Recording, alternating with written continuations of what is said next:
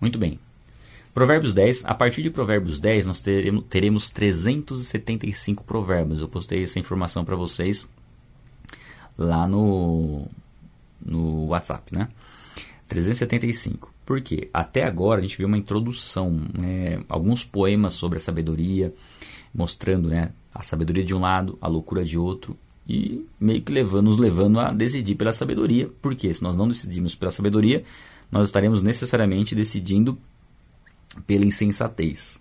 Então, nesse ponto aqui, nós começamos os provérbios de Salomão, que vão desde o capítulo 10 até o capítulo 22, mais ou menos, que são pequenos provérbios e pequenos ensinamentos. Eles estão normalmente em alguns bloquinhos, nós não podemos é, interpretar muitas vezes o provérbio isoladinho, só ele ali, porque ele pode trazer um, um ensinamento errado. E um ponto legal é a gente entender que são provérbios, não promessas. Tá? Provérbios são diferentes de promessas. Provérbio é uma regra geral. Ela pode ser, pode ser que não aconteça daquela forma em alguns casos, em algumas podem haver exceções, tá? É um princípio geral que nós podemos aplicar nas nossas vidas, que existe grande possibilidade de isso se concretizar da forma como o provérbio diz. Mas o provérbio não é uma promessa. Só a gente faz essa diferença, mas ao longo dos, desses provérbios, alguns que a gente, a gente você vai perceber, quando a gente lê alguns, você vai falar, ah, mas não é sempre assim. Realmente, não é sempre assim. Mas na maioria das vezes, a tendência é as coisas funcionarem exatamente dessa forma. E vai fugir em alguns pontos, em, em algumas exceções. Né? E vocês vão entender do que eu estou falando. Tá? Então, provérbio ele é um princípio, não uma promessa. Tá? Você pode pegar um provérbio como um princípio, aplicar na sua vida, e a, a, o que ele diz é algo que vai se refletir naturalmente, mas não tome como uma promessa que é obrigado a acontecer dessa forma, porque talvez não aconteça. A gente vai, vai entender quando a gente estiver lendo os provérbios aqui. Ó. O filho sábio dá alegria. É a alegria dos. Aliás, a versão que nós vamos ler. Nós vamos ler na versão NAA, mas nós vamos, de repente, algum outro provérbio, a gente dá uma olhada nas outras versões. Como é um provérbios são curtinhos, normalmente é assim: é, o provérbio ele tem uma afirmação e um contraponto. Uma afirmação e um contraponto. É isso mais isso. Os justos são, justos são assim e os ímpios são assado. Basicamente, ele vai trazendo esse contraponto. Ó, o filho sábio é a alegria do seu pai, mas o tolo é a tristeza da sua mãe. Então, o provérbio sempre trata essa questão de relacionamento familiar, é uma das ênfases de provérbios, né, o relacionamento familiar, e mostra que o filho que aplica a sabedoria dá, dá alegria aos seus pais, e aquele que ignora vai, consequentemente, dar tristeza à sua mãe. Então, é uma, um, um princípio, e isso, é, por que, que eu falo que não é um princípio não é uma promessa e não funciona em todos os casos. Porque pode ser que de repente é, algum, em algum aspecto isso funcione diferente, mas não, não nesse caso. Esse caso é realmente isso. Se o seu filho buscar sabedoria, consequentemente ele vai dar alegria ao seu pai, né? E o filho tolo vai dar tristeza não só ao seu pai ou à sua mãe, mas ele coloca o pai e mãe aqui para dar esse contraponto. Os tesouros conseguidos de forma iníqua não servem para nada, mas a justiça livra da morte. Então aqui mostra a questão de riquezas adquiridas de maneira ilícita. Nenhum recurso adquirido de maneira ilícita ele vai servir para alguma coisa útil. Ele vai sempre gerar problemas, sempre dificuldades. Então jamais nós podemos pensar que um dinheiro que nós estamos recebendo que não é nosso vai permanecer conosco ou vai trazer algum tipo de bênção. Então esse é um princípio. Tá? Nós temos que ter esse cuidado e avaliar de onde estão vindo os nossos recursos, se eles estão vindo de forma lícita e se eles estão permanecendo de forma lícita. Porque é o que acontece? Você pode até ter um recurso de forma lícita, mas se esse recurso, se você está num país onde esse recurso que você recebeu precisa ser tributado, por exemplo, e você não está pagando imposto em relação àquilo, vai gerar um problema. Né? A gente tem que só tomar esse cuidado. É, tudo que nós conseguimos tem que, tá, tem que ser dentro da lei. Né? Temos que ter esse cuidado de, na, na área financeira, nós sermos corretos diante da lei. E é que ele fala daquilo que é justo, livra da morte. Né? Aquilo que é correto sempre vai nos livrar de problemas. A gente pode entender morte não somente como morte física, mas morte no sentido de destruição, né? de, de, é, de problemas também. Tá? O Senhor não deixa o justo passar fome, mas rechaça a avidez dos ímpios. Veja bem, ó, aqui por exemplo, é, pode acontecer de um justo em um determinado momento passar fome? Sim, é, por isso que eu falei, não é uma promessa no sentido que isso nunca vai acontecer, mas é um princípio. A tendência é que, sim, ele pode passar fome, mas que isso dure pouco tempo. Se ele colocar os princípios em prática, se ele buscar em Deus, Deus não vai deixá-lo desamparado. Então, é só essa diferencinha que a gente faz em Provérbios. A gente traz é, um entendimento que é, no geral, que Deus não vai permitir que o justo passe fome, mesmo que ele passe um, um, um dia fome, dois dias fome, Deus vai, prover, Deus vai prover aquilo que ele precisa para que isso não seja uma realidade na vida dele. Então, quando o, o, o, tem o ensinamento de Provérbios, ele traz um contexto geral. Aquilo não vai durar. E ele pode colocar essa confiança. Né? E aqui, se for ver, você pode até, até, ter, até tirar como uma promessa né, de Deus não permitir que o justo passe fome, e no sentido de você se apegar a essa verdade, confiar em Deus e fazer o que tem que ser feito.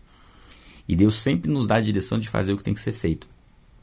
Muitas vezes, algo que Deus permite acontecer, no caso, vamos supor que Deus permita um justo passar fome, ele talvez permita nesse sentido para que esse justo entenda o que precisa ser feito, aplique a sabedoria e deixe de passar fome. Porque Deus, Deus nos dá sabedoria para que a gente tome as atitudes corretas que vão fazer com que a gente é, seja bem sucedido no que a gente fizer. Então, sempre a provisão de Deus, né, na maioria das vezes, Deus pode vir com o sobrenatural é, e, e, e, trazer aquela provisão de uma maneira assim inesperada. Sim, né, Deus é, é Deus. Mas normalmente Deus vai nos dar estratégias e nos dar o direcionamento do que nós precisamos fazer para agir com sabedoria para que aquilo, aquela necessidade seja suprida. Então, uma forma de Deus nos é, suprir é nos ensinando como plantar e colher, né? como trabalhar, o que fazer. E Provérbios vai ser muito, muito direcionado nesse sentido. Então, aquilo que, que Deus ministra, aquilo que Deus estabeleceu como princípio, nós podemos nos apegar àquilo e agir naquela direção. Né? nós sempre teremos bons frutos, bons resultados agindo na direção que Deus coloca para as nossas vidas. Ó. Quem trabalha com a mão ociosa fica pobre, mas o que trabalha com diligência enriquece. Mais uma vez, eu vou grifar aqui. Depois eu, vou, eu quero ler alguns provérbios, um pouquinho na, na NVT, eu gosto da NVT também. Deixa eu pôr verde. Ó, mais uma vez, um princípio. Tá? É, quem trabalha com a mão ociosa, ou seja, aquele que é preguiçoso, aquele que não, não se empenha no trabalho, vai, consequentemente, ficar pobre. Aquele que trabalha com dedicação enriquece. Esse é um princípio. Né? Não significa que você só trabalhar, só trabalhar sem ter sabedoria no que você faz e como você faz, talvez você não enriqueça. Né? Você já percebeu que assim, é, você tem que entender o princípio usar o princípio para você saber, sim, que o trabalho é recompensado por Deus. Se eu trabalhar, me dedicar, eu serei recompensado, inclusive com riquezas. Agora, trabalhar em qualquer coisa? Não. Trabalhar naquilo que Deus te direcionou para fazer e ter sabedoria de como fazer aquilo. Você vê que envolve, é, envolve mais coisas, mas o princípio é esse. O princípio é que a preguiça jamais vai dar um, um bom fruto. A preguiça sempre vai gerar. Ó, vamos ver outras versões? Para a gente comparar, que é legal a gente pegar a NVI, ó. As mãos preguiçosas empobrecem o homem, mas as diligentes lhe trazem riqueza. A NVT, ó. O preguiçoso logo empobrece, mas os que trabalham com dedicação enriquecem. Vamos ler na NVT, vai. Vamos lá. Depois qualquer coisa a gente volta para as outras. E vou grifar aqui. Tá? O preguiçoso empobrece, tá? E os que trabalham com dedicação enriquecem. Então, é necessário trabalho para que nós possamos prosperar na área financeira. Precisa do trabalho. Vamos lá. O jovem sábio faz a colheita no verão, mas o que dorme durante a colheita é uma vergonha. Então aqui é um contexto de agrícola, né? E fala da, do trabalho que precisa ser feito, né? Da colheita e do plantio e da colheita. E mostra que aquele que é diligente, aquele que busca sabedoria em Deus, ele vai ter o discernimento do que ele precisa fazer no trabalho e quando precisa haver uma dedicação, ou quando ele precisa se dedicar de maneira mais intensa ao trabalho, quando ele precisa descansar também. É, é muito importante isso, né? A gente não pode ser aquela pessoa que só trabalha e não tira tempo de descanso para recarregar as energias, para né, ter mais foco, inclusive, no, no, próprio trabalho. Nós temos que ter sempre esse, esse, essa moderação, né? não é à toa que Deus descansou no sétimo dia e lá na, na lei colocou o sábado como um tempo de descanso, é entendendo esse, esse propósito, né, esse princípio de que trabalhar, trabalhar, trabalhar sem o descanso é, é complicado. Agora o problema é você só descansar, né? Se você só descansar, não fizer o que tem que ser feito, você vai cair na pobreza, né? O justo é coberto de bênçãos, mas as palavras dos perversos acumulam violência. Então aqui até o 5 é meio que um bloquinho, assim, sabe? Pra gente até não, não, não pegar um versículo isolado, né? É, e aí achar que aquilo é uma regra e, e, e esquecendo o contexto aqui. Ele traz, ele dá do, o exemplo de dois filhos, né? Aquele que ah, obedece, né? aquele que é sábio, dá alegria ao pai, e aquele que é insensato ah, e dá tristeza à mãe. E aqui meio que nesse contexto também. Então aquele que faz o que tem que ser feito, aquele que trabalha, esse vai vai ter recursos, ele vai se demonstrar um filho um filho fábio, um filho sábio, né, de estar tá fazendo o trabalho que precisa ser feito, e o outro o que dorme durante a colheita, né, o que se entrega à preguiça, esse é causa vergonha. Ó, o justo é coberto de bênçãos, mas as palavras dos perversos ocultam violência. Então aqui fala das bênçãos que vêm sobre os justos, que sempre nós temos esses princípios, você sempre, a gente sempre vê isso em provérbios, que o caminho do justo sempre será abençoado. Sempre nós receberemos as bênçãos de Deus. Aqui, mais uma vez, é um, é um princípio. Pode ser que eventualmente você é, faça as coisas corretas e não, naquele momento não receba aquela, aquela bênção. Pode ser, mas você deve, perseverar, porque o, o caminho que você está seguindo é o caminho da justiça, é o caminho que tem um princípio sendo colocado em prática e o que Deus vai derramar sobre a sua vida são bênçãos. Agora, se você se entregar ao mal, né, a única coisa que você vai colher do mal é violência. É violência no sentido de é, tanto, tanto violência que pode acontecer violência física, mas também violência no sentido de maldade mesmo, de perversidade, de engano, de conduzir as pessoas ao erro. Envolve tudo isso. Né? Ó, o justo deixa boas lembranças, mas o nome dos perversos apodrece. Aqui fala de, de legado, né? daquilo que o justo deixa, daquilo que aquele que segue a palavra de Deus, que busca um relacionamento com Deus, o que ele deixa quando ele se vai. Né? A gente sabe que nós temos a nossa vida, é, um, o tempo de vida para desenvolver nosso relacionamento com Deus. Né? E depois da nossa morte, nós habitaremos com Deus por toda a eternidade. Né? Isso é, o nosso, é a nossa certeza, é o nosso destino eterno. Mas existe um legado que fica, né? pessoas que nós, nós deixamos e que vão dar continuidade, muitas vezes, àquilo que nós começamos. Não necessariamente ao trabalho, né, à sua profissão, mas ao legado espiritual, ao relacionamento com Deus. Então, assim, o que nós devemos nos preocupar é saber, né, que o nosso tempo de vida é limitado e que uma geração vai vir após a nossa. E o que nós vamos deixar para essa geração é o que verdadeiramente vai fazer a diferença. Então, os nossos filhos, por exemplo, nós temos que ser exemplo, exemplos para os nossos filhos para que eles sigam o mesmo caminho, né? para que eles sigam o caminhar com Cristo, sejam frutíferos e passem isso para a geração seguinte e para a geração seguinte, para a geração seguinte. Então é nesse sentido que nós temos que pensar no legado, pensar nas pessoas que vão ficar, pensar sempre nesse com esse propósito, porque às vezes a gente fica muito no individual, é, achando que só tudo nós somos o centro do universo nesse sentido, né? Que tudo está ligado só ao que eu vou fazer e não as pessoas que eu vou ensinar. E eu só vou de fato cumprir de maneira plena o meu propósito, o meu chamado, se no, no desenvolver do meu chamado eu estiver preparando outras pessoas para darem continuidade, sejam filhos, sejam é, é, filhos espirituais também, né? De pessoas que você trouxe para Cristo, é, que vão dar continuidade. Mas a gente vê muito isso no relacionamento familiar, né? Da importância de educar os filhos no caminho que eles devem seguir. O sábio recebe os mandamentos de bom grado, mas as palavras do insensato causam ruína. Aqui fala da, da sabedoria que há em compreender a importância da repreensão. Deixa eu ver como está na, nas outras versões. Deixa eu ver na NVI. Os sábios de coração aceitam mandamentos, mas a boca do insensato leva à ruína. É muito do do estar pronto para para receber críticas, avaliar essas críticas e mudar o comportamento quando for necessário.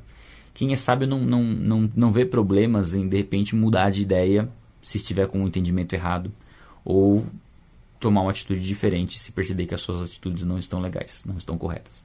Né? Quem é sábio tem essa abertura né, para poder corrigir percursos. Agora o insensato, ele, ele vai chegar na ruína, né?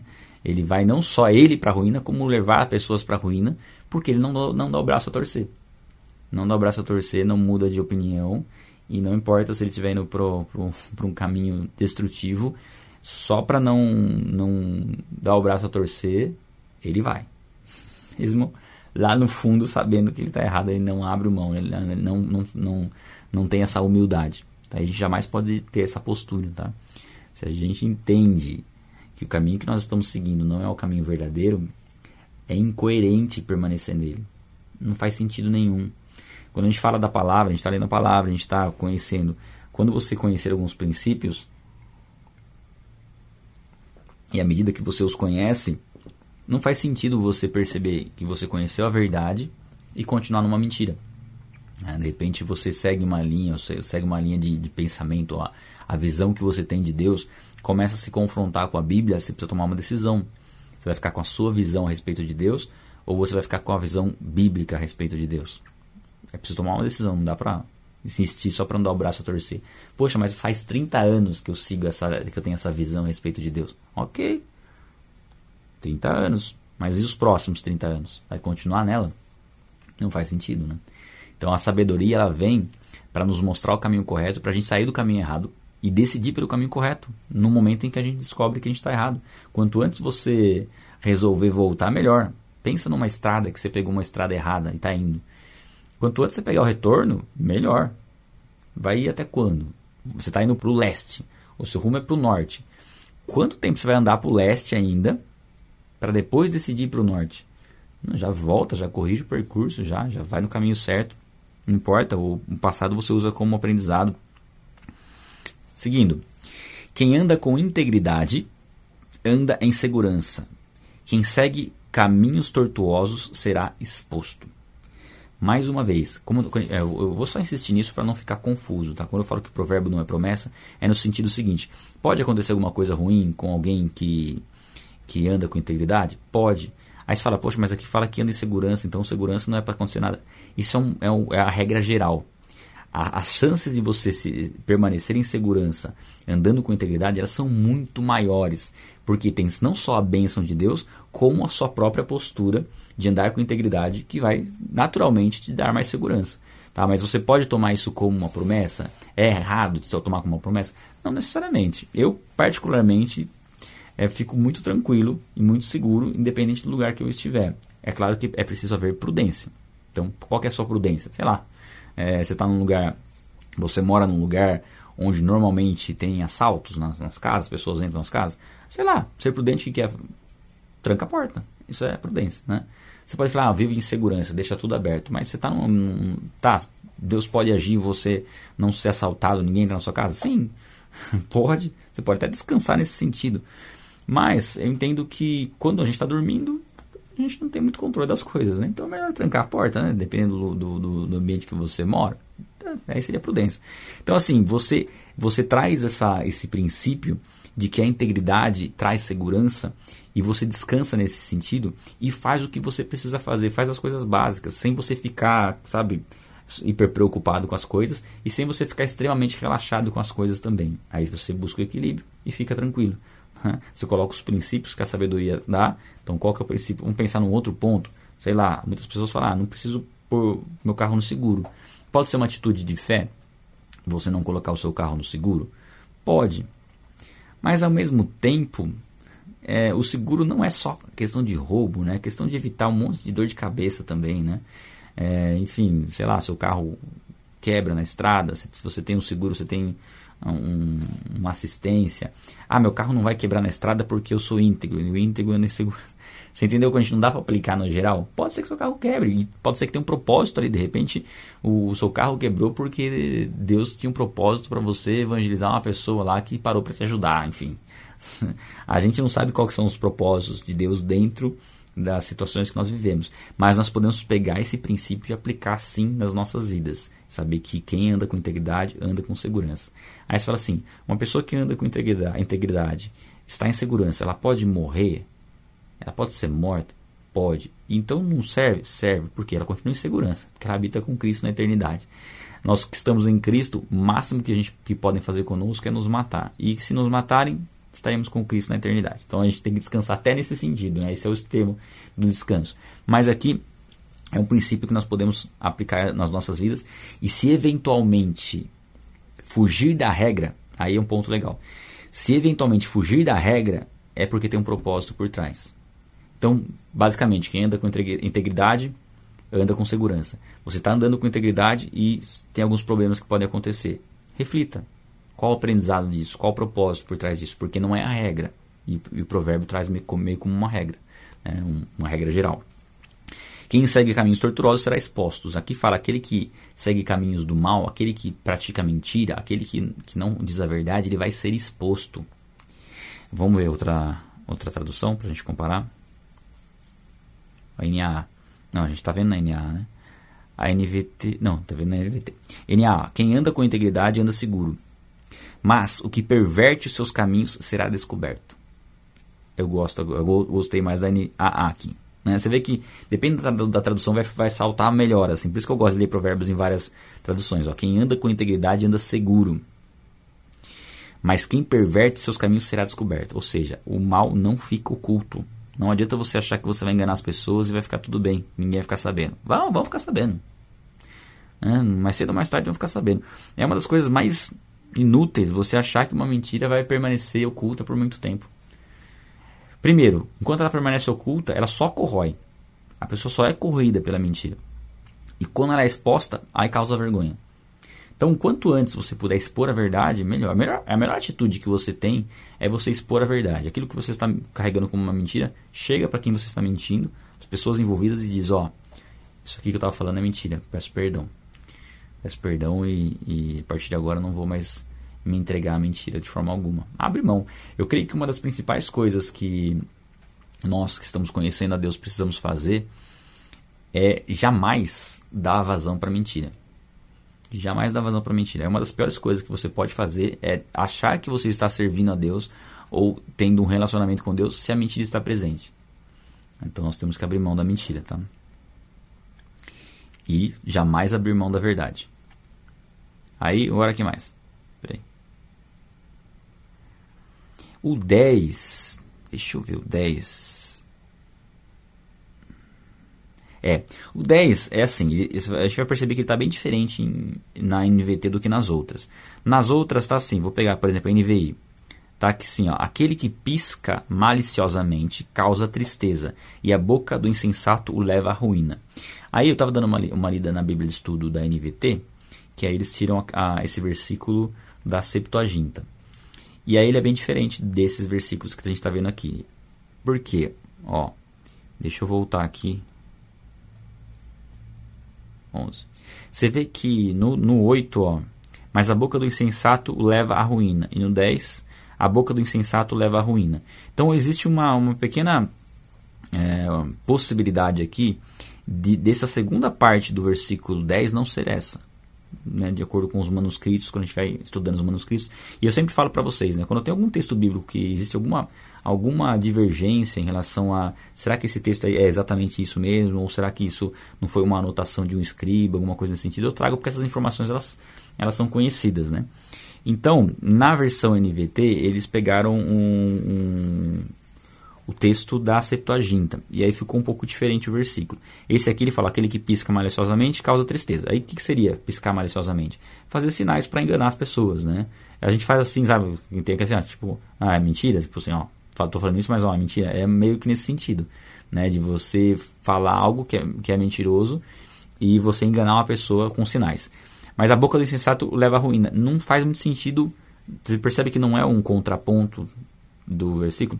Pode ser que seja exatamente isso, não seja um contraponto, seja um acréscimo. Sim, é um acréscimo no sentido de mais uma informação falando que o insensato vai para a ruína, porque ele vai. Mas eu acho interessante o que está na versão NVT, ó, que ele diz o seguinte: quem fecha os olhos, 10, né? Quem fecha os olhos para a maldade causa problemas, mas a repreensão clara promove a paz. Eu gostei muito disso. É um princípio, a gente entende que realmente é é algo real, né? Então podemos considerar isso como, como um provérbio e acho que ele fica mais legal da gente meditar sobre ele. Ou seja, se você fecha os olhos, ou seja, se você é, é conivente com a maldade, isso vai gerar problemas. A maldade, o mal precisa ser repreendido. Nós não podemos deixar né, concordar. Ah, não, isso é mal, mas tudo bem. Não, se você está percebendo algo mal sendo feito, é, é nosso papel né, falar: ó, isso aqui está errado. Né? Aí a repreensão clara promove a, a paz. Ou seja, quando aquilo é repreendido, quando o mal praticado é repreendido, isso traz como consequência a paz. Porque o mal vai gerar conflito, vai gerar discórdia, vai gerar inveja, vai gerar tudo, vai gerar briga. Agora, quando aquilo é esclarecido, aí, aí promove a paz. Então, quando você vê uma pessoa de repente tratando mal a outra, é, é necessário, né, dentro do, do contexto, precisa saber o contexto né, em que você está inserido, é, é necessário você tomar uma, uma posição naquele sentido. Né? Com, com sabedoria, obviamente, né? Você não vai se intrometer em questões que muitas vezes você não tem, não tem nada a ver com você. Mas eu digo de coisas que está, está no, no seu, no seu convívio ali, no seu ambiente, sei lá, no seu ambiente de trabalho, é no seu departamento, e você percebe uma maldade sendo feita ali, é você, você conversar com a pessoa e falar, oh, isso aqui está errado. E não falar, ah, não, tá tudo bem, tá certo, é isso aí mesmo. E, e passar batido, ser conivente com a maldade, que isso vai promover intrigas e discussões depois. Então é o único, é o único Provérbios é, do capítulo 10 que está bem diferente na versão NVT por conta dessa fonte da Septuaginta, enfim. O restante é bem, bem parecido às palavras e a gente pode ficar à vontade em ficar navegando entre as versões. Vamos ficar com a NVT por enquanto. A palavra dos justos são fonte de vida. As palavras dos perversos ocultam intenções violentas. Então, as palavras que nós proferimos, as palavras daqueles que buscam a Deus, elas vão trazer vida. Uh, vão trazer uma, uma reflexão, vão trazer verdades, vão trazer questões que levam a pessoa a se relacionar com Deus. Quando, na verdade, aqueles que é, são perversos, aqueles que mentem, vão sempre conduzir as pessoas para longe de Deus, sempre vão trazer problemas. Aí a gente fala de, de, intenções violentas, é sempre com uma intenção de trazer engano, de trazer maldade, de trazer destruição. O ódio provoca brigas, mas o amor cobre todas as ofensas. Inclusive, é uma citação que a gente vê lá em Tiago. E para quem não sabe, Tiago, fazer vista grossa, o Maicon colocou, é, não podemos fazer vista grossa, é, exatamente. É, o livro de Tiago é meio que o, os provérbios do Novo Testamento. Não sei se você sabia disso. Eu não sabia. Fiquei sabendo esses dias aí. Ontem. e eu li e falei, nossa, verdade, faz sentido. Tiago, é, é, tem muita coisa de Tiago que parece parecem provérbios, né? Por isso que eu gosto, acho tanto do livro de Tiago. E foi o último que a gente leu antes de provérbios. Olha que interessante. Muito bem. Então, assim, fala do, do, do, ódio, sempre vai provocar brigas, né? Se o ódio imperar, ele sempre vai, ele sempre vai tratar as pessoas de maneira, de maneira não cordial, é, de maneira bruta, e isso vai gerar conflitos, vai gerar brigas. Tem até um outro provérbio que a gente vai ler ele ainda, né? Vai chegar nele, que fala que a resposta ríspida é, suscita ira. Então, quando você responde uma pessoa é, de maneira dura, de maneira é, irada, né, de maneira é, grossa mesmo, isso suscita ira na pessoa. Quando a resposta calma, branda, né, a pessoa fica mais. É o domínio próprio se você saber como você responde. Se você responder na mesma altura, e, e aí a pessoa vai se irritar ainda mais. Né? Então tem que ter esse cuidado. E o amor cobre todas as ofensas, ou seja, a prática do amor é praticar o bem, né? fazer o bem para a pessoa. E isso vai, é, vai envolve perdão, né? de você não considerar ofensas que foram feitas contra a sua vida, você liberar o perdão para a pessoa e trazer reconciliação. Então o amor ele promove a paz. As palavras sábias vêm dos lábios de quem tem entendimento, mas quem não tem juízo é castigado com a vara. Aqui fala de, um, de uma. até de uma consequência física, né? Para aquele que não tem juízo. Que ele sempre vai se colocar em situações difíceis e vai acabar sofrendo no corpo e na alma, né? E aqueles que dizem palavras, né? Que têm palavras sábias, é, isso demonstra que há entendimento de quem é Deus, há entendimento de quem ele é em Deus, da sua identidade. Isso é muito importante, a gente saber quem nós somos em Deus, como nós somos é, amados por Ele, né? se sentir amados, saber que nós somos amados, faz toda a diferença para aquilo que nós que sai das nossas bocas, né? Ó, os sábios guardam o conhecimento como um tesouro, mas a conversa do insensato só conduz à desgraça. Então aqui fala de, da, do valor que o sábio dá para o conhecimento e como ele sabe que o conhecimento nunca é finito, ele sempre pode conhecer mais. E esse conhecimento não é um conhecimento só teórico, é um conhecimento de relacionamento. Então, o, o quem, quem é sábio é, se deleita no relacionamento com Deus e em conhecê-lo de maneira mais profunda, em saber quem Ele é, seus desígnios, suas vontades. É, isso é, é o, o que de mais importante há na vida. Então, ele fala que é como um tesouro. É um, é um privilégio nós termos acesso ao que nós temos hoje e poder estar tá lendo a palavra de Deus e dessa forma estar tá conhecendo a respeito dele e podendo conhecer ele, né, através de um relacionamento. Mas o insensato só vai seguir para a desgraça, ou seja, tudo aquilo que envolve a conversa onde Deus não é o centro, onde não há nada de Deus, e sim, nós conseguimos ver Deus em coisas que normalmente elas não falam a respeito de Deus, mas remetem a Deus.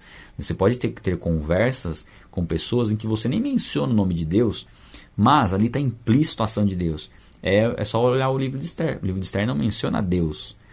Se você não sabia, dá uma lida lá. Mas é um livro que aponta para Deus de maneira plena, né? Então, nas nossas conversas, nas nossas atitudes, é, talvez você não esteja falando a respeito de Deus, mas o contexto aponta para Deus. Agora, quando a conversa ela se opõe a Deus, quando ela já na, na conversa já começa a ver algum tipo de exaltação à, à maldade, ao engano, à mentira, a, né, ao jeitinho brasileiro, a, sabe, de querer se dar bem e não importando muito bem a lei, enfim. Aí você já percebe que aí só a, só a condução né, é só ruim, né, conduz à desgraça. Vamos, vamos, vamos seguindo aqui, porque são bastante provérbios. Né? A riqueza do rico é a sua fortaleza e a pobreza dos pobres é a sua destruição. Aqui mais uma vez, é como é um princípio, não é uma promessa, não é que todo mundo que tem riqueza é, é a, a, riqueza em si é a sua fortaleza, né? Se porque na verdade, se você confiar na sua riqueza, você está confiando, colocando sua confiança na, na coisa errada, né? Nossa confiança tem que estar em Deus. Ele coloca aqui que uma regra geral, um princípio geral é que aquele que busca a Deus, aquele que confia em Deus, uma das consequências é sim a prosperidade material, uma das consequências. Né? E que aquele que não busca Deus, aquele que não que é improdutivo, a tendência é ele cair na pobreza. Então coloca como uma regra geral. Sim, a, a Bíblia tem promessas de prosperidade financeira. Ela tem promessas de prosperidade. A, a financeira acaba sendo um dos braços da prosperidade, que é o, relacionamento com Deus, que é a ausência de necessidades e com certeza vai acabar envolvendo a parte financeira. Mas não é não é uma forma da gente olhar para as pessoas e falar se a pessoa é rica, ela, ela, ela, ela, é próspera, ela tem relacionamento com Deus. Não necessariamente. Né? A gente vê Jesus falando né, que é, quão difícil é um rico entrar no reino dos céus, porque se ele tem confiança no, em, dinheiro, se a, a, fé dele está no dinheiro, ele não consegue servir a dois senhores. Então ele não pode servir ao dinheiro, o dinheiro tem que servi-lo.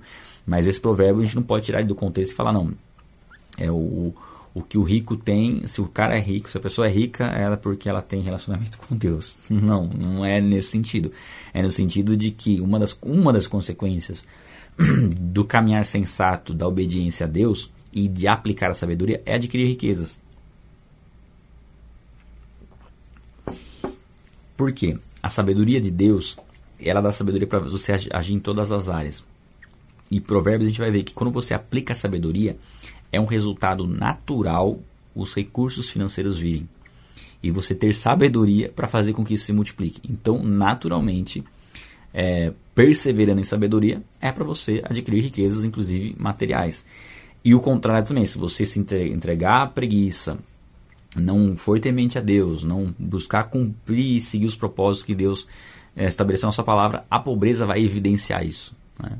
A, pobreza, a pobreza vai ser uma evidência de que né, você não tem buscado o relacionamento com Deus. Ah, todo mundo que é pobre é, não tem relacionamento com Deus? Não, não é isso que o, que o que o provérbio explica. Né? O provérbio traz uma regra geral. Pode ser que uma pessoa esteja num momento de pobreza, é, e assim, pobreza é inatividade, né? não fazer as coisas. Então, assim, a pessoa pode estar pobre no sentido de não ter recursos financeiros, mas ser rica para com Deus. Isso pode acontecer. E muitas vezes Deus tem um, propósito para ela é, que ainda está sendo trabalhado e precisa ser trabalhado naquele contexto que ela está de não ter muitos recursos financeiros. Agora, se há a, a possibilidade dela prosperar financeiramente e sair da pobreza, pelo que nós vemos em Provérbios, pelo que nós vemos o que Deus fala a respeito da consequência do trabalho e da dedicação e do, do relacionamento com Ele, sim, ela pode sair dessa condição. Né? Entendo que Deus nos chama com o propósito de não permanecermos na pobreza. E pobreza no sentido de, como eu falei, inatividade, de improdutividade. Deus quer nos fazer produtivos. Tá? Então só, é, só, é só trabalhar melhor essa questão do que é riqueza e do que é pobreza que a gente entende melhor. A riqueza é você não somente ter recursos financeiros, mas ter um relacionamento próximo e e bem é, desenvolvido com Deus, né? saber o que você foi chamado para fazer e quais áreas você vai atuar. E pobreza nós podemos entender no sentido de que é uma pessoa que não está, não está produzindo, não está buscando um, conhecer mais a Deus de maneira plena para realmente receber as riquezas do reino. Né? Não é fácil explicar um, um, um provérbio como esse, mas a gente tenta trazer essa visão para não, não causar um entendimento errado do, da passagem, de fazer associações erradas. O salário do justo produz vida, mas o dinheiro do perverso conduz ao pecado. Aqui ele fala do salário daquele que sabe, sabe utilizar os seus recursos financeiros, sabe onde aplicar, sabe como fazer com que aquilo se multiplique e que aquilo é, faça com que Deus seja glorificado, com que a palavra de Deus se expanda. Agora, o perverso, quando ele tem qualquer tipo de rendimento, isso vai conduzi-lo ao pecado. Vai fazer ele investir cada vez mais no pecado. Então o dinheiro, quando vem nas nossas mãos, ele vem com um propósito. E se nós não soubermos o propósito, a tendência é que a gente desperdice isso. Né? E para aquele que é perverso, ele vai se desperdiçar e na verdade ele vai é, contribuir para que o pecado se desenvolva, não só na vida dele, mas na vida de outras pessoas também. Sei lá, a gente pode dar um exemplo prático, sei lá, uma pessoa que é perversa, que vai ter muito recurso financeiro, talvez o que ela faça? Talvez ela dê uma festa com drogas, enfim né, e, e, e leve outras pessoas ao pecado também. Só um exemplo para ficar um pouco mais claro, assim, não ficar tão teórico, né? Quem aceita a disciplina está no caminho da vida, mas quem despreza a repreensão se desvia dele. O caminho é Jesus. Se nós aceitamos a disciplina, é reforçando o que a gente já falou um pouquinho, se a gente aceita a disciplina, nós estamos no caminho da vida. Se nós aceitamos ser corrigidos, ótimo. A tendência nossa é ficar bravo quando é repreendido é não aceitar, é justificar. Mas se nós mudarmos essa postura e entender que a repreensão é para o nosso bem, isso transforma nossas vidas. Isso faz com que a gente cresça. Agora, quem despreza a repreensão vai se desviar, não tem como. Quem despreza a repreensão não consegue permanecer no caminho.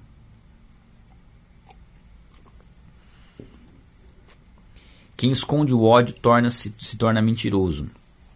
Quem espalha, espalha calúnias é tolo é a pessoa que não, ela não, nós podemos usar como um exemplo, né? Mas uma pessoa que que age de maneira falsa, né? aquele que odeia alguém na frente da pessoa, ela trata bem, mas pelas costas fala mal, calunia, prejudica, e na frente da pessoa está sempre, ah, tá tudo bem, né? E fica lançando calúnia em relação à pessoa. Isso é complicado, né? É extremamente complicado. É, é falta de caráter, né? Se você tem algo contra uma pessoa, resolva isso, né? De repente com a própria pessoa ou com Deus, né? Fala, Deus, me ajuda a perdoar essa pessoa e não ter essa irritação que eu tenho contra ela, para orar por ela, enfim. Mas tratá-la bem e falar mal pelas costas é um grande problema, né? E nós, como seres humanos, temos essa tendência, não só de falar, mas querer ouvir os outros falarem mal dos outros, né? Quem fala demais acaba pecando. Quem é prudente fica de boca fechada. Vou até grifar isso aqui. Esse aqui é verdade, né? Quem fala demais, tenta se justificar demais ou quer falar todo momento, fatalmente vai acabar errando, né? Então, né? Quanto menos a gente ficar se expondo nesse sentido, melhor. Ter prudência. Tem momentos que é a hora de ficar de boca fechada. Se a gente tenta ficar acrescentando, falando e se explicando e se justificando, é, acaba, na verdade, pecando, né? Então tem muitos momentos, inclusive, não sei se você vai perceber isso, mas né, começa a perceber. O Espírito Santo ele é tão bom que às vezes você está num momento, numa roda, numa conversa, e você vai falar algo que não era para falar e alguém te interrompe. E aí eu entendo isso como uma ação do Espírito Santo para dar tempo para você refletir o que você ia falar e ver se você vai falar mesmo. Tem vezes que você insiste, interrompe a pessoa e fala. e depois você fala, não era para ter falado isso. Então muitas vezes o Espírito Santo é tão bom que ele permite que alguém nos interrompa ou que alguém não ouça quando a gente fala. Você falou tal coisa, falou, eu falei isso aí ninguém ouviu, você falou assim, deixa eu ficar quieto. Não vou nem repetir o que eu falei. Então começa a prestar atenção como o Espírito Santo até nesse sentido te, te mostra que tem momentos que você tem que ficar quieto numa briga, por exemplo, numa discussão, tal, de repente o casal tá discutindo. Tem horas que é para ficar quieto. Mas a gente às vezes não consegue, fala e complica tudo. Mas começa a perceber isso. O Espírito Santo fala assim: ó, shh, fica quieto, não fala nada. Melhor coisa. Tá? Tem momentos que boca fechada resolve. As palavras do justo são como a fina prata. O coração do perverso não tem valor algum. Então fala do valor das palavras do justo, daquele que fala aquilo que é correto, daquilo que, que daquele que profere a verdade. É como prata refinada, né? mostrando coisas que eram muito, de muito valor naquela época, ainda são hoje, né? Mas mostra o valor das palavras do justo e agora perverso, aquele que não tem valor algum naquilo que ele fala, né? O coração dele é totalmente corrompido.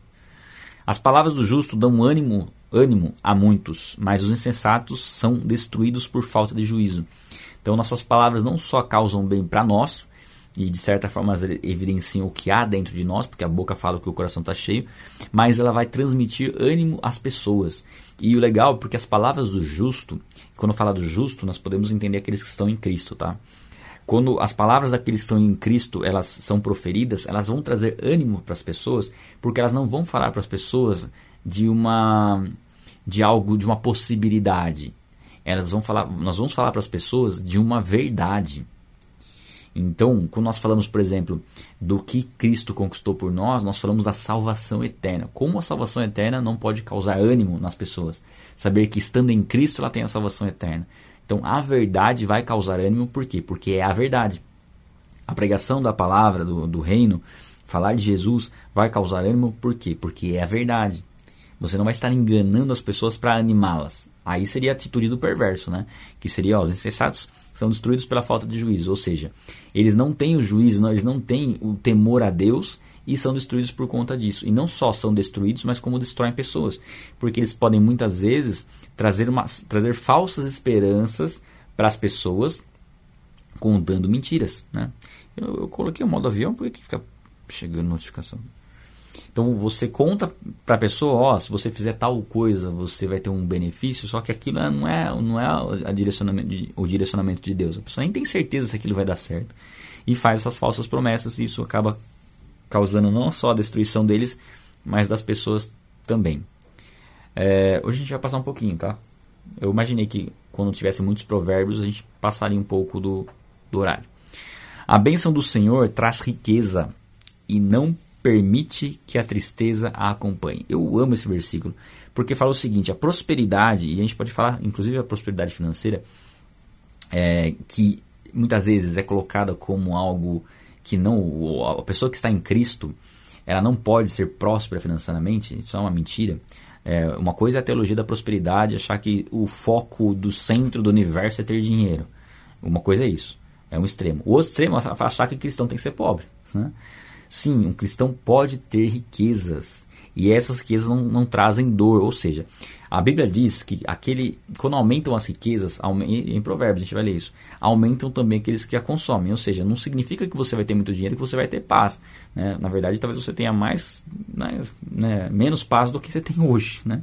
Mas quando nós buscamos em Deus, relacionamento com Deus, sim, podemos ter riquezas, podemos ter muitos recursos financeiros, e isso não pode vir como um peso, é uma bênção que Deus dá com alegria, para ser desfrutada e desfrutada em segurança, sabendo que não vai, aquilo não vai trazer um medo. Ah, poxa, eu tenho muitos recursos financeiros, eu preciso ter medo de roubar isso de mim. Não, o medo de roubar isso de você é porque você na verdade está pegado ao dinheiro.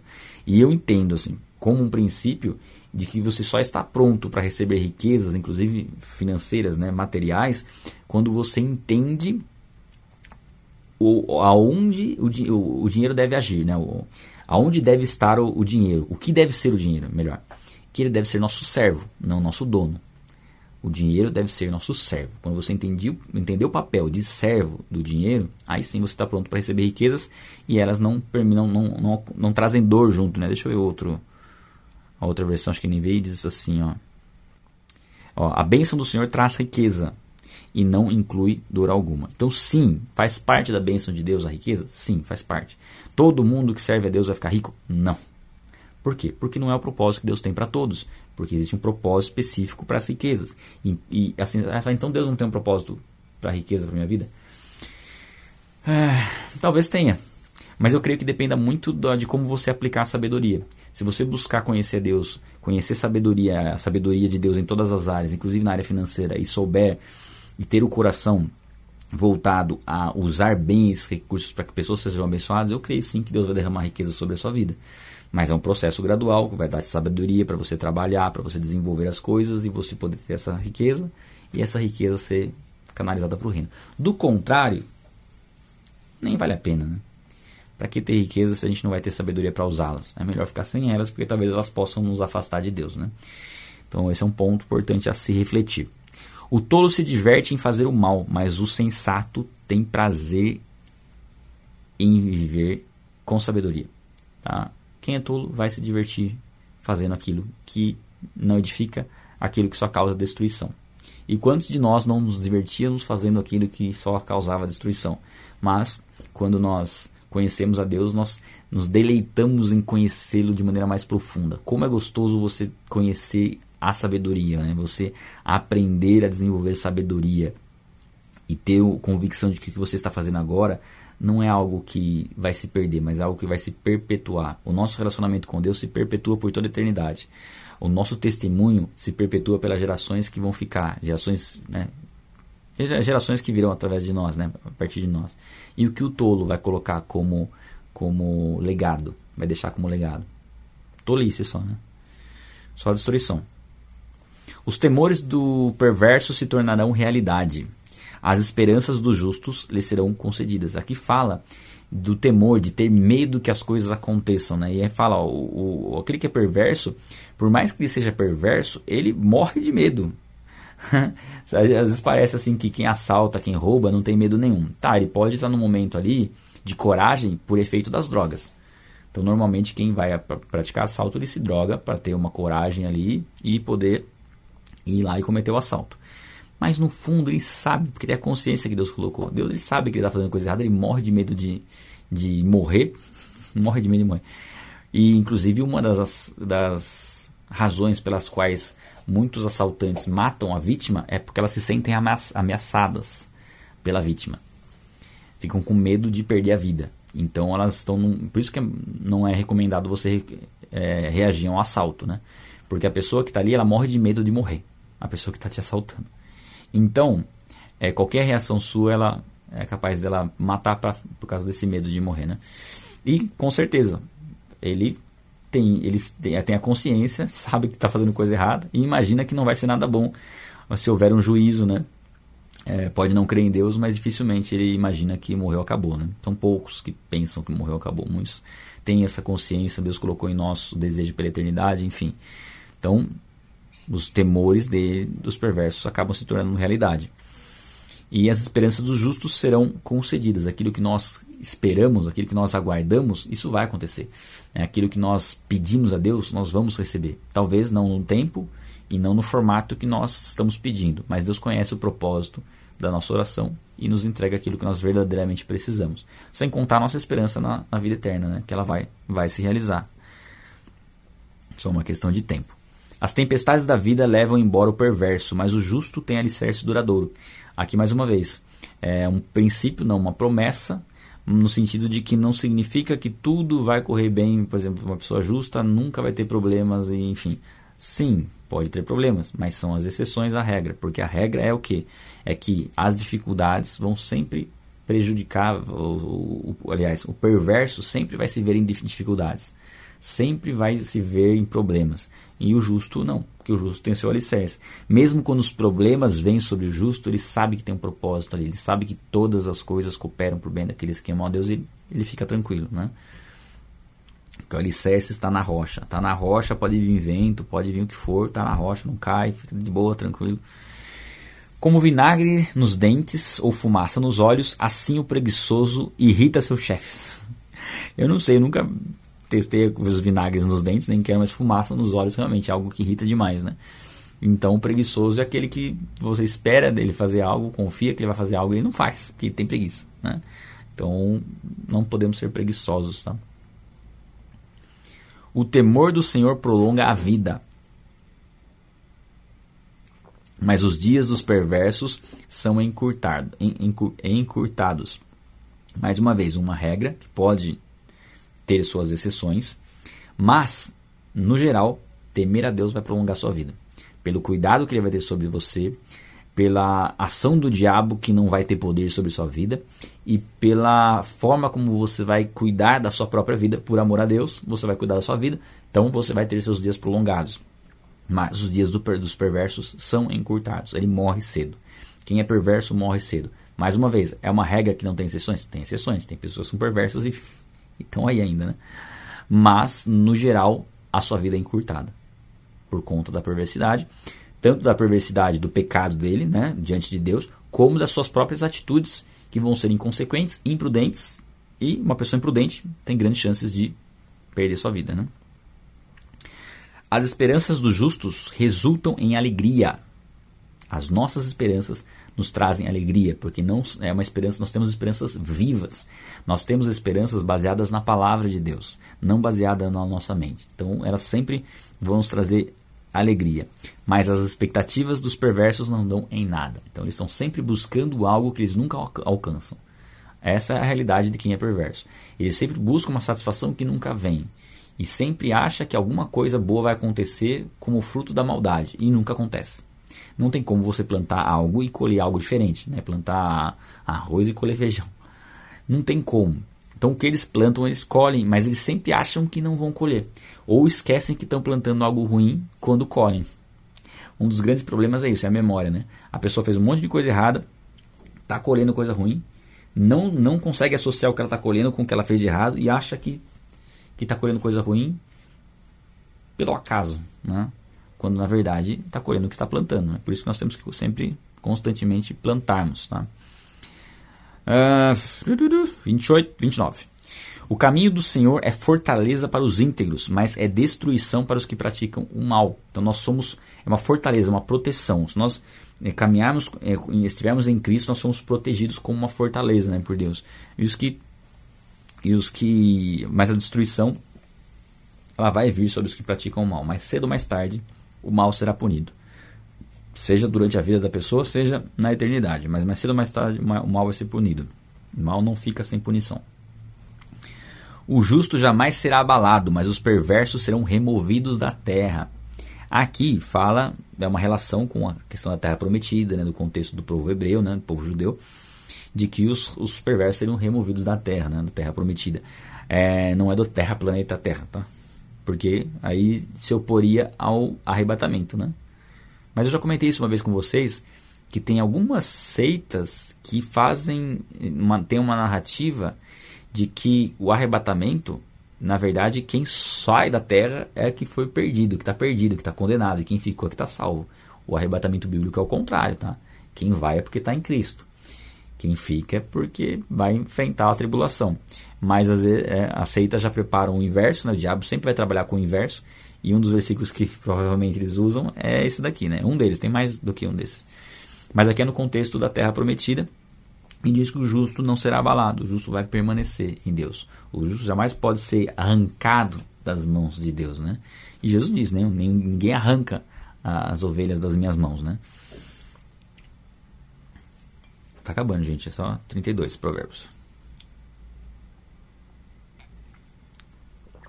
A boca do justo oferece conselhos sábios, mas a língua que engana será cortada. Aqui mostra, primeiro, os conselhos que vêm dos justos, daqueles que estão em Cristo e conhecem a Cristo, e os conselhos são conselhos sábios, porque são conselhos baseados na palavra de Deus, mas a língua que engana será cortada, ou seja, será silenciada. Por um pouco de tempo, a maldade continuar sendo, continuará sendo propagada, mas vai chegar um momento em que isso vai cessar. Seja porque a pessoa vai perder a, a vida, seja porque né, Cristo volta. Então a gente tem esses dois lineares aqui que, que vão interromper a maldade, né, a, a prática do mal. Dos lábios do justo vêm palavras proveitosas. Mais uma vez, aquilo que o justo fala é proveitoso, porque nós conseguimos aplicar essas verdades e ter é, sucesso. Ó, ó, uma, uma questão que, que é interessante, como eu falei, muitas vezes nós não estamos falando a respeito de Deus, mas aquilo que nós estamos explicando, ensinando, é, remete a Deus. Então, por exemplo, quando fala assim que as palavras do justo são proveitosas, aquele que está em Cristo, mesmo quando ele não está falando a respeito de Deus, é, aquilo é proveitoso, porque se ele tem um relacionamento com Deus, Deus vai dar sabedoria para ele em outras áreas também. E ele vai poder ensinar pessoas de outras áreas, sei lá, ensinar culinária, ensinar alguém é, como é, praticar exercícios, enfim.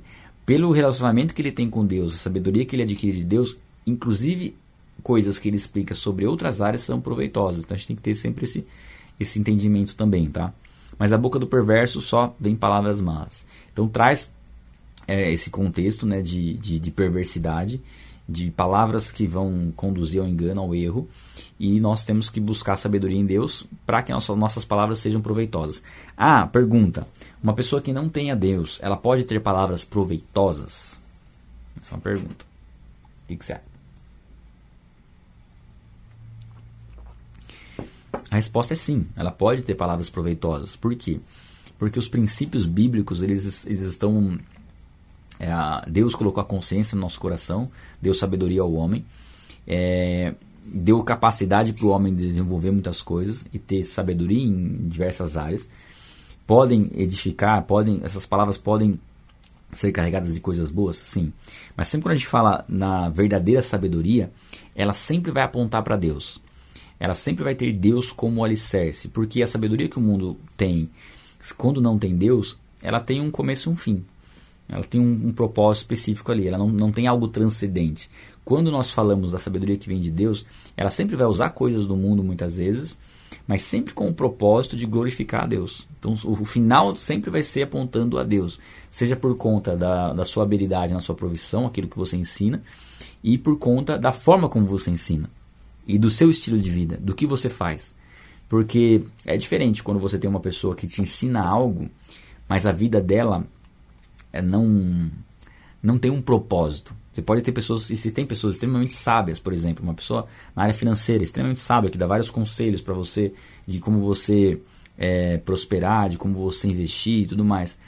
E, e assim, quando você vai entender a fundo o propósito de vida da pessoa, é auxiliar os outros, ok, ajudar as pessoas a se desenvolver, a sair da situação de pobreza, ok, mas não tem nada no sentido de relacionamento com Deus, não tem um propósito maior, porque a pessoa muitas vezes nem crê né, em Jesus e ela não tem um propósito maior. Então ela pode ensinar algumas coisas sábias, sim, mas são, ela sempre vai estar limitada por não colocar Deus como a fonte de toda a sua inspiração. Né?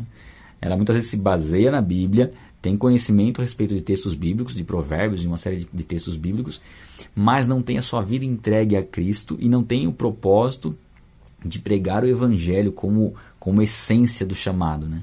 E nós temos como essência do nosso chamado pregar o evangelho. Não importa o que você faça como profissão, a sua profissão é o meio pelo qual você vai pregar o evangelho. Muitas vezes sem você falar de Deus, somente com, sua, com o seu comportamento, com a sua postura, mas isso vai começar a gerar curiosidade das pessoas de saber quem você é e no que você crê. E aí nós sempre temos que falar a razão da nossa fé. Né? Nossa fé está em Cristo, é Ele quem nos dá sabedoria para agir, e nós, como cristãos, temos que buscar sabedoria e sermos influência na nossa geração em todas as áreas.